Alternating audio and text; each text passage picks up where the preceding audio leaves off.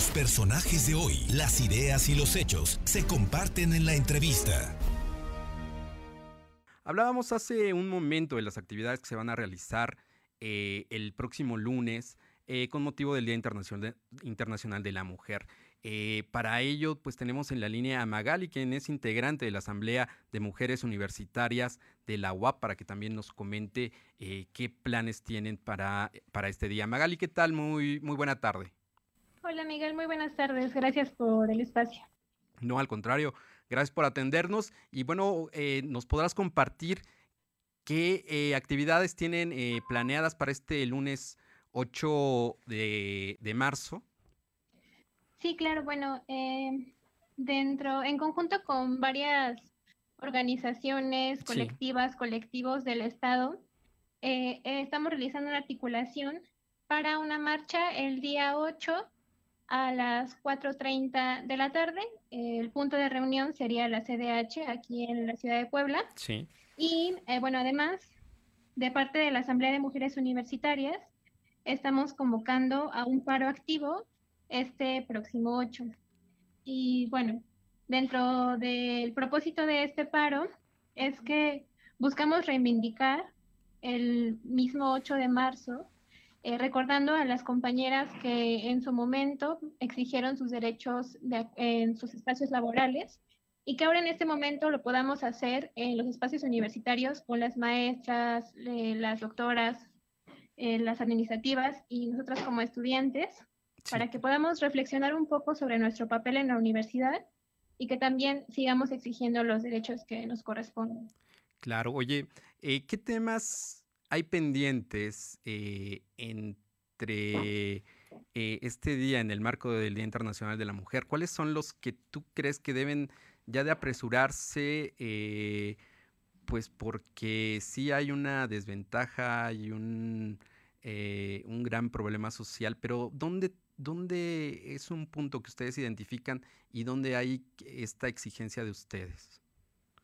Bueno, em, el tema más urgente sin duda es eh, la aprobación de la interrupción legal del embarazo, que se lleve al Congreso del Estado y que pase esta ley que como universitarios reconocemos que es un derecho que se ve vulnerado hacia nosotros las mujeres y hacia mujeres de diversas de diversos espacios también, ¿no? Y que además, eh, en, cuanto a la alerta de género, consideramos que también eh, debe de haber trabajo concreto de las autoridades, pero no solamente desde el Estado, ¿no? Sino que también en los espacios universitarios hay una gran oportunidad para poder atender esta problemática. Claro que sí. Oye, bueno, ahorita hablando del tema universitario, hay un, eh, un caso que se ha dado estos últimos 15 días sobre Andrés Roemer y este eh, pues depredador que se ha sido eh, pues acusado en, distintos medios, pero por mujeres que, que, dan la cara, eso es algo muy, muy importante, ¿no? No, no han recurrido al anonimato, han enfrentado estas acusaciones. Y bueno, es importante porque él eh, maneja un proyecto que se llama Ciudad de las Ideas, donde va orientado hacia los estudiantes, muchos de ellos eh, de, la UAP, de, bueno, de diferentes universidades públicas, privadas.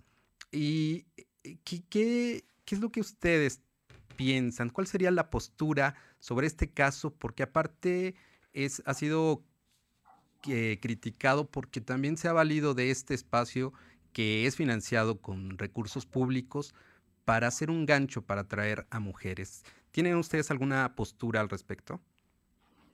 Bueno, pues sin duda reprobamos las acciones y apoyamos eh, a las compañeras que se están alzando la voz y saliendo a, a contar sus versiones.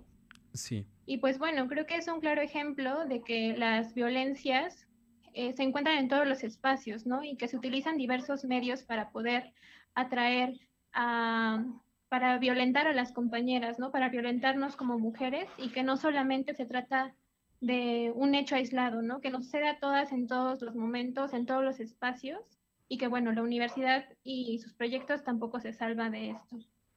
Claro, pues ese es, un tema lamentable. Y el otro, bueno, bien lo mencionabas, los diputados, hacerle presión a los diputados. Los diputados habían quedado compromisos hace pues una campaña anterior para hacer frente a estos temas. Ellos lo ofrecieron en campaña, sobre todo pues los diputados de Morena. Ahorita muchos de ellos pues ya agarraron sus cosas y se van a hacer campaña y, dejan e, ese tema pendiente eh, y únicamente pues sí lo toman como, como lema de campaña. Es muy, muy lamentable. ¿Qué le dirías tú a los diputados que se, que se fueron y no cumplieron lo prometido?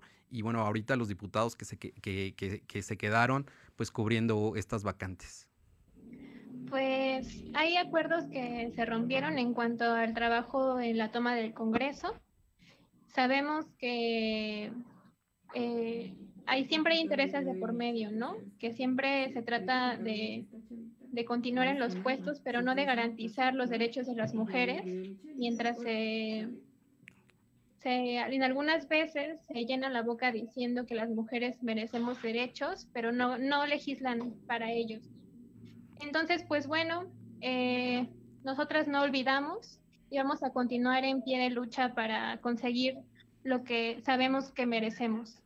Muy bien, Magali, pues gracias por, por, el, por el espacio y pues si quieres, eh, nuevamente invítanos a estas actividades que tendrán, eh, que ustedes realizarán junto con otros colectivos feministas el lunes 8 de marzo. Sí, bueno, a todas las compañeras, eh, mujeres, disidencias, les invitamos a unirse a la marcha este próximo 8 de marzo en punto de las 4.30 de la tarde en la CDH Puebla. Y si bien no pueden asistir o prefieren no hacerlo, habrá diversas actividades en los medios digitales que pueden estar al pendiente en el Facebook de la Asamblea de Mujeres Universitarias o en la Coordinadora Feminista de Puebla. Bueno, pues muchas gracias Magali, quien es integrante de la Asamblea de Mujeres Universitarias eh, de la Universidad Autónoma de Puebla. Te agradezco mucho el tiempo y pues estamos también pendientes de, de todas estas actividades. Muchas gracias Miguel, un gusto. Un gusto. Gracias, buena tarde.